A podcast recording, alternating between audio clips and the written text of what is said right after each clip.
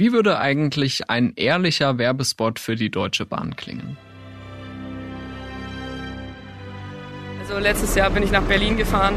Da ist auch zwischendrin ein Einzug einfach komplett ausgefallen, weil ich musste in Leipzig umsteigen. Und dann war ich eineinhalb Stunden oder so am Bahnhof. Zweimal im Jahr und zweimal ist dann auch genau dann etwas, entweder der Zug kommt zu spät oder der Zug fällt aus oder keine Ahnung, es werden nicht alle Wagen sozusagen geöffnet, weil wieder irgendwas defekt ist.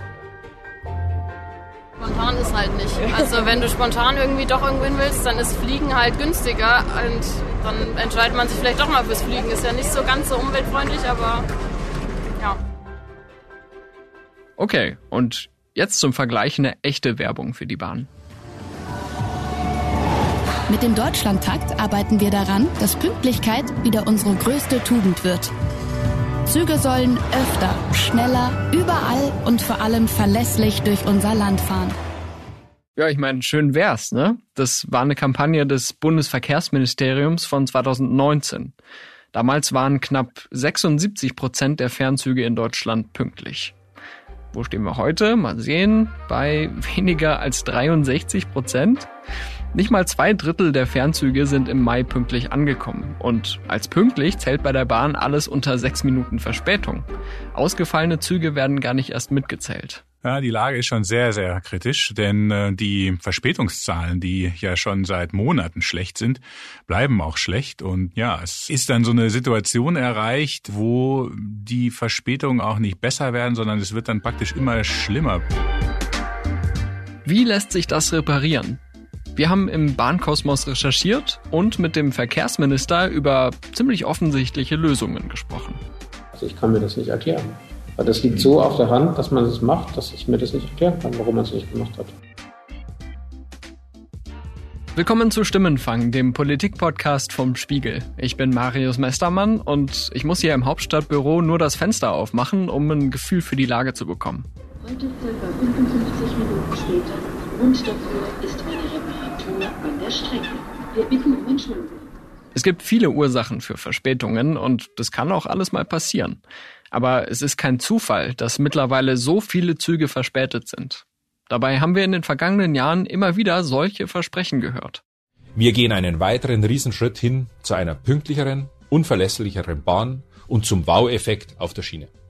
Die Probleme haben allerdings nicht mit Andreas Scheuer angefangen. Springen wir kurz zurück in den November 1993. Die Bahnreform ist beschlossen. Die beiden deutschen Bahnen werden ab 1994 in eine privatwirtschaftlich geführte Bahnaktiengesellschaft umgewandelt werden. In der Tagesschau hört man damals Verkehrsminister Matthias Wissmann von der CDU. Wir können vor allem den Menschen die Hoffnung vermitteln, dass ein modernes Dienstleistungsunternehmen sich immer mehr entwickeln wird, das eben befreit ist von den Fesseln der Behördenstruktur äh, und daher auch mehr Verkehr auf die Schiene ziehen kann. Die Reform soll die Schuldenlawine der Bahn stoppen. Naja, mittlerweile hat die Deutsche Bahn mehr als 30 Milliarden Euro Schulden. Das Schräge daran, der Schienenverkehr ist gleichzeitig immer wichtiger geworden. Wir haben ein Wachstum von 41 Prozent bei der Verkehrsleistung im Personenverkehr seit der Bahnreform. Wir haben ein Wachstum von 84 Prozent im Schienengüterverkehr von der Verkehrsleistung und das bei einem um 15 Prozent geschrumpften Netz. Da muss man kein, Verkehrsökonom oder kein Statistiker sein, um zu verstehen, dass das auf Dauer nicht gut gehen kann. Dirk Pflege ist hauptberuflich Bahnlobbyist, genauer gesagt Geschäftsführer der Allianz Pro Schiene. Bei diesem Verein haben sich vor 22 Jahren Verbände und Unternehmen zusammengetan, die mehr Güter- und Personenverkehr auf die Gleise bringen wollen. Ja, die Bahn war zur Jahrtausendwende völlig anders verortet im öffentlichen Bewusstsein, als es heute der Fall ist. In der Wahrnehmung von Politik, Medien, Öffentlichkeit war äh, der Schienenverkehr schon teilweise klinisch tot. Man wollte ihn revitalisieren. Niemand hat daran geglaubt, an die Zukunft, dass es ein Wachstumspotenzial gibt für den Schienenverkehr. Es war eigentlich ein Denken geprägt jahrzehntelang aus Streckenstilllegung, ähm, Arbeitsplatzabbau, Schrumpfung, ja, und einer sehr starken Autozentriertheit, dass man sagte irgendwie das Auto und das Flugzeug. Na, das Flugzeug war damals noch gar nicht so im Mittelpunkt. Das Auto wird schon irgendwie richten und der LKW. Heute ist das völlig anders. Die Bahn ist äh, im allgemeinen öffentlichen Bewusstsein angekommen als der Klimaretter ähm, oder die Klimaretterin, müsste man dann ja sagen. So stellt sie sich ja gerne auch selber dar, ne? Ja. So stellt sie sich gerne selber dar, aber unabhängig von Unternehmensdarstellung für mich ist da der Goldstandard, was die Glaubwürdigkeit angeht, das Umweltbundesamt. Und die Zahlen dieser Bundesoberbehörde sind seit Jahren und Jahrzehnten eindeutig. Die Bahnen haben einen gigantischen Umweltvorteil im Vergleich zum Straßen und erst recht im Vergleich zum Flugverkehr. Trotzdem wurde die Bahn über viele Jahre vernachlässigt. Es gibt unzählige Beispiele von Missmanagement. Hier kommt eins aus der jüngeren Vergangenheit. Unter der Leitung von Andreas Scheuer hat das Bundesverkehrsministerium einmal 124 Millionen Euro zweckentfremdet, die eigentlich für Gleisanschlüsse gedacht waren. Stattdessen flossen sie in den Bau von Straßen- und Flughafengesellschaften. Scheuer war übrigens der vierte Verkehrsminister in Folge aus den Reihen der CSU.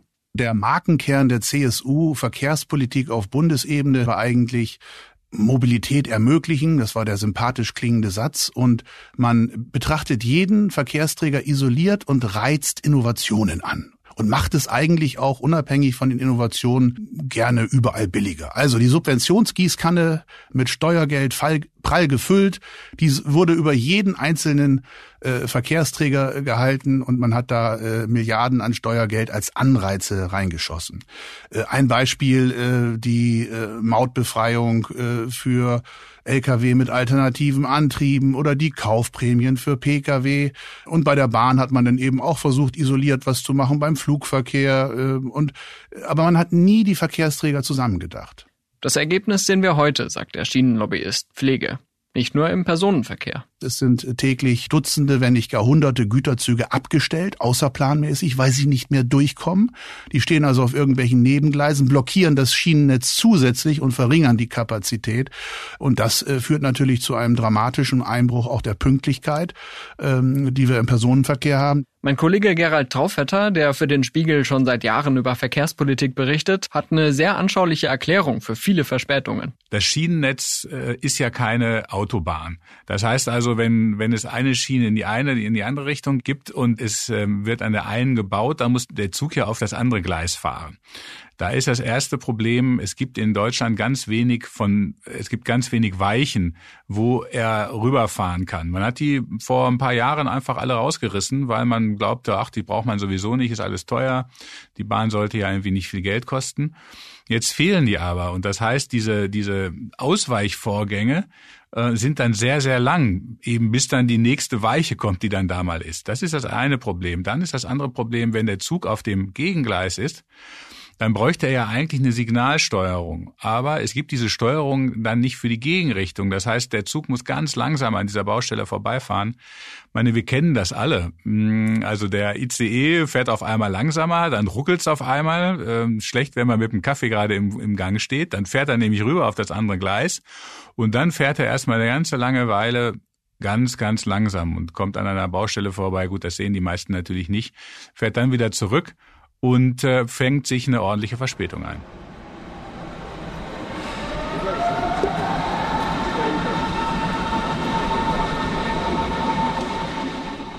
Selbstversuch am Montagmorgen. Ich weiß, sehr mutig. Um 7 Uhr früh bin ich am Berliner Hauptbahnhof. Wie sind die anderen Fahrgäste so drauf? Es geht, nutze ich immer die Bahn. Und ich bin ganz großer Fan vom ICE. Er hat Schwächen. Die Schwächen sieht man im Sommer, wenn beispielsweise Klimaanlagen ausfallen. Es hat Verspätungsprobleme, aber ich bin grundsätzlich großer Fan der Bahn. Wie oft erleben Sie denn sowas wie große Verspätungen oder Zugausfälle? Regelmäßig. Das muss ich tatsächlich sagen, passiert, ich würde mal sagen, in 25 Prozent aller Bahnfahrten, die ich nutze. Und wirkt sich das irgendwie auf Ihre Arbeit aus? Weil Sie müssen ja sicherlich auch planen, dass Sie irgendwie rechtzeitig ankommen und so weiter. Teilweise, aber da hat man sich mittlerweile dran gewöhnt. Also das ist ein Punkt, damit muss man sich arrangieren. Also wir fahren jetzt demnächst auch nach Frankfurt mit dem Sprinter, weil wir dort fliegen und wir werden diverse Züge vorher nehmen, damit wir sicher gehen können, dass wir auch pünktlich ankommen werden.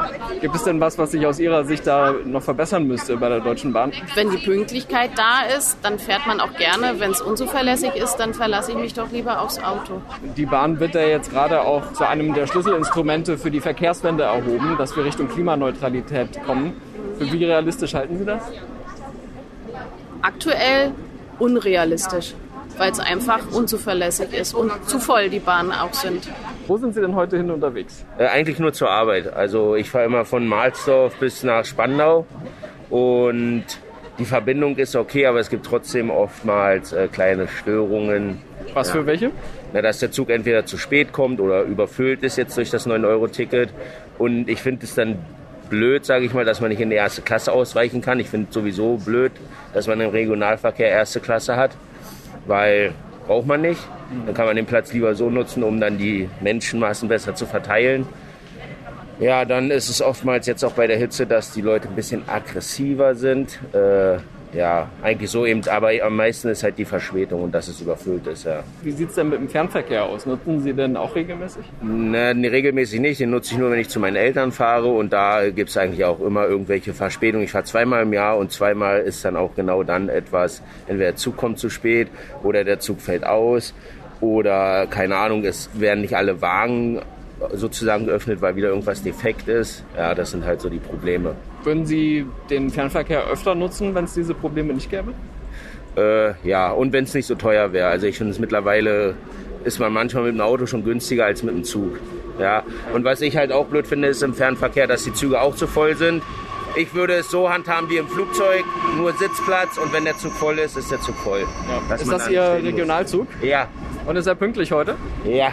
Okay, wunderbar. Dann starten Sie doch mal mit einer guten Nachricht in den Tag rein. Die Uhr geht auf halb acht zu und der ICE fährt ein. Ich suche naiverweise meinen Wagen Nummer 21, in dem ich einfach am Zug entlang laufe. Aber er ist nicht da. Ein Bahnmitarbeiter verrät mir dann, dass mein Zugteil erst noch kommt. Durchatmen. Moin. Grüß dich. Bist du auf dem Weg zur Arbeit, oder? Ja, also nach Hamburg zur Arbeit. So kann's gehen. Plötzlich steht mein Spiegelkollege Max Hoppenstedt vor mir. In Wahrheit fahren wir beide nach Hamburg, weil am Abend Spiegel Sommerfest ist. Mach eine kleine Umfrage zum Fernverkehr der Deutschen Bahn, Max. Möchtest du mitmachen? äh, selbstverständlich. Ähm, Fernverkehr, gute Sache, wenn es funktioniert. Ja. Und wie oft fährst du diese Strecke? Zu oft. wie sind denn deine Erfahrungen damit? Wie oft kommt der Zug zu spät? Hamburg-Berlin ist nicht so gut, aber es gibt ein paar Strecken, zum Beispiel Berlin-München, die funktionieren äh, prozentual häufiger. Ich fahre leider so oft Bahn, dass ich das schon äh, analysieren kann. Gibt es denn was, was die Bahn aus deiner Sicht attraktiver machen könnte? Ja, mehr Zuverlässigkeit und weniger Chaoshaufen. Ja. Ich nehme mal an, wir sehen uns dann später beim Sommerfest, oder? Das hoffe ich auch, ja. Wunderbar, vielen Dank dir. Die Bahn verbindet. Aber im Ernst, ich treffe an diesem Montagmorgen überraschend viele Menschen, die trotz aller Ärgernisse von der Bahn überzeugt sind. Dann kommt mein Zugteil. Jetzt sehe ich auch Wagen 21.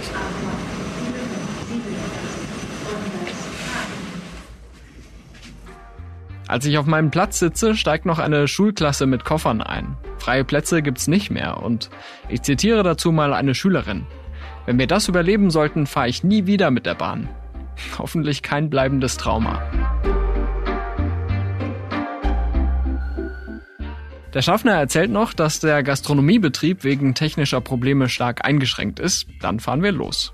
In Berlin haben wir fünf Minuten Verspätung. Bei der Ankunft in Hamburg sind es neun. Also noch ein Zug, der in der Pünktlichkeitsstatistik negativ auffällt.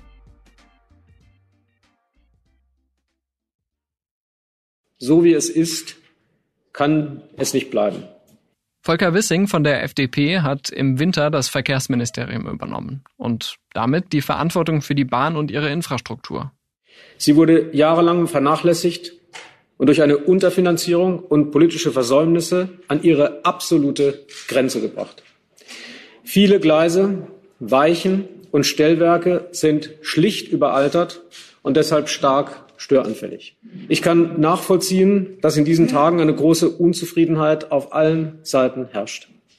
Der Zug kommt nicht, der Zug ist überfüllt, der Anschluss wird verpasst. Güterzüge stehen still, weil die vereinbarten Transporte nicht geleistet werden können. Es besteht dringender Handlungsbedarf. Wissing hat von seinen Vorgängern ein marodes System geerbt, das immer schlechter funktioniert statt immer besser. Ich will diese Probleme angehen und lösen, indem ich sie zur Chefsache mache. Als Verkehrsminister steht er vor einer gigantischen Aufgabe. Bis 2030 sollen sich die Fahrgastzahlen bei der Bahn verdoppeln. Auf den wichtigsten Strecken in Deutschland soll jede halbe Stunde ein Zug fahren. Es wäre der sogenannte Deutschlandtakt aus der Werbung vom Anfang. Man muss sich das so ein bisschen so, so, ein bisschen so vorstellen wie S-Bahn fahren in der Großstadt. Also man geht einfach zum Bahnhof äh, und dann kommt irgendwie ein ICE, in den steigt man ein und fährt weiter.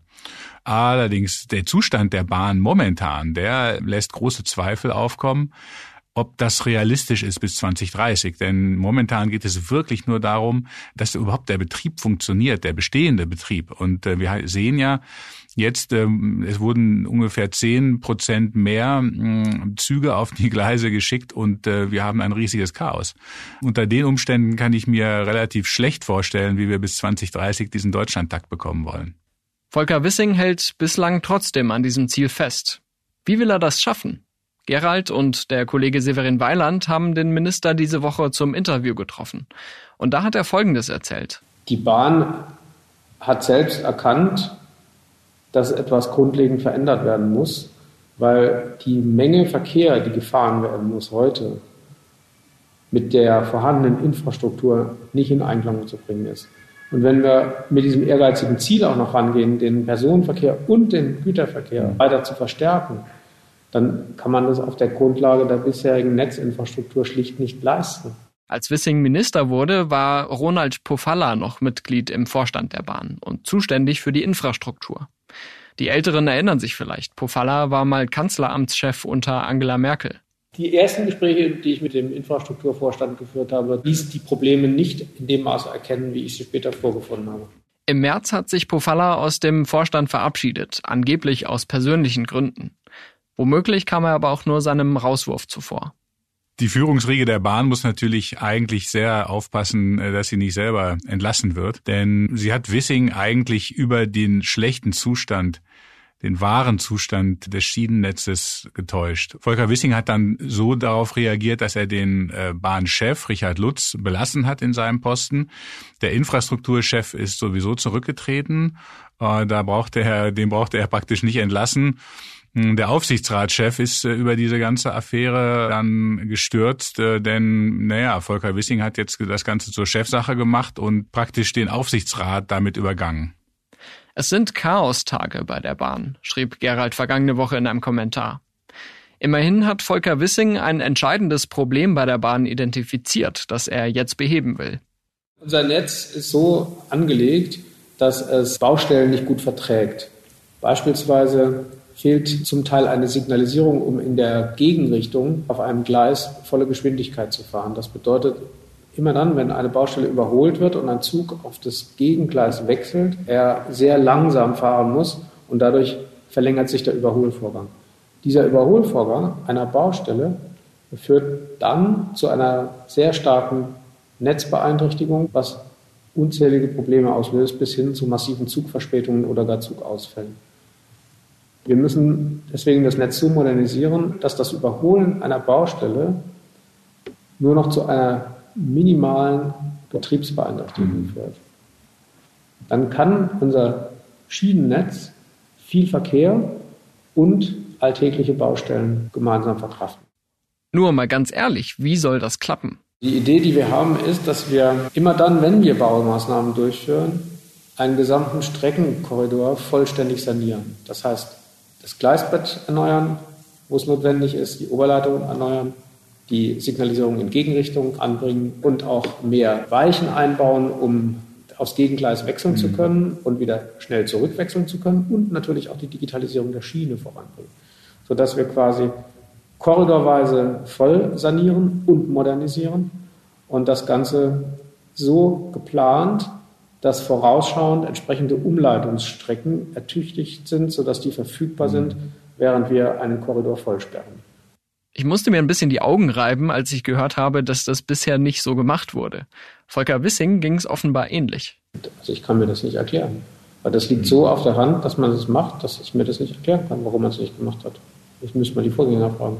Die großen Bauarbeiten sollen 2024 beginnen. Offenbar muss Volker Wissing dafür noch einiges vorbereiten. Er hat im Ministerium eine Koordinierungsstelle aufgesetzt, eine Beschleunigungsgruppe. Also es gibt also, sagen wir mal, diverse Arbeitsgruppen, die das jetzt alles irgendwie auf die Schiene bringen wollen. Ich finde es nach wie vor noch etwas zu zögerlich.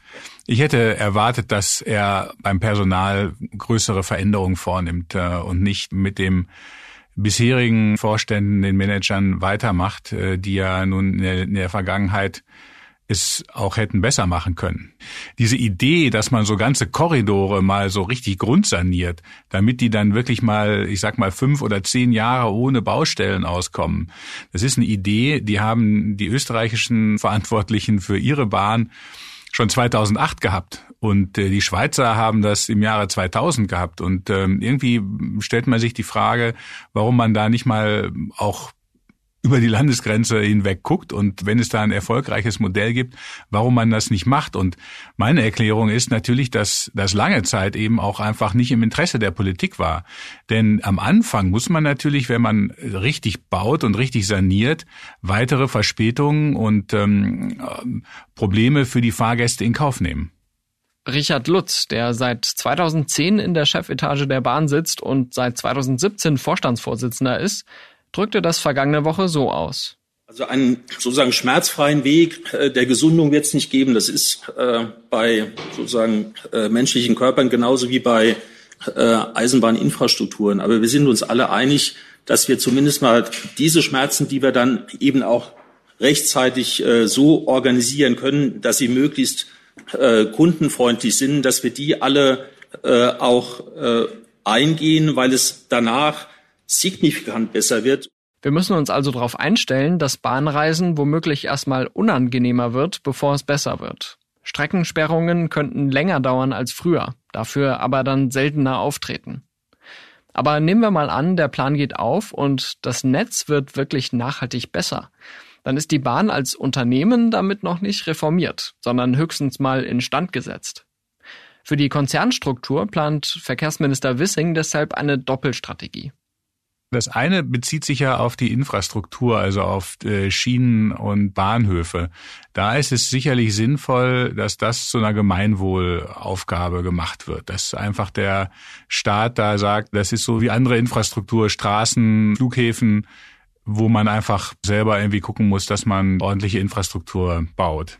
Der Schienenlobbyist Dirk Pflege hält das ebenfalls für eine ziemlich gute Idee wenn die DB Station und Service Aktiengesellschaft, wie sie heißt, das ist die Gesellschaft für die Bahnhöfe, wenn die die Bahnsteighöhe verändern von 55 auf 76 Zentimeter, damit der Einstieg in die äh, Züge leichter ist und der Höhenunterschied minimiert wird, dann machen die ihre Baustellenplanung äh, isoliert als Stations- und Serviceaktiengesellschaft.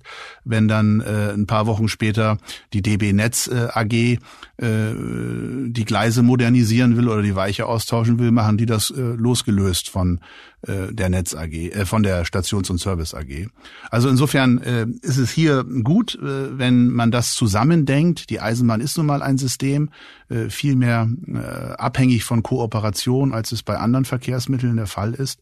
Und vor allen Dingen muss dieser Renditedruck raus. Äh, wir haben jetzt äh, Gewinnvorgaben, die der Bund, der Eigentümer, der Bund setzt, dass die Infrastruktur eben acht Prozent Rendite erwirtschaften muss. Äh, da schwanken die Zahlen ein bisschen, ob das jetzt sechs Prozent sind oder acht.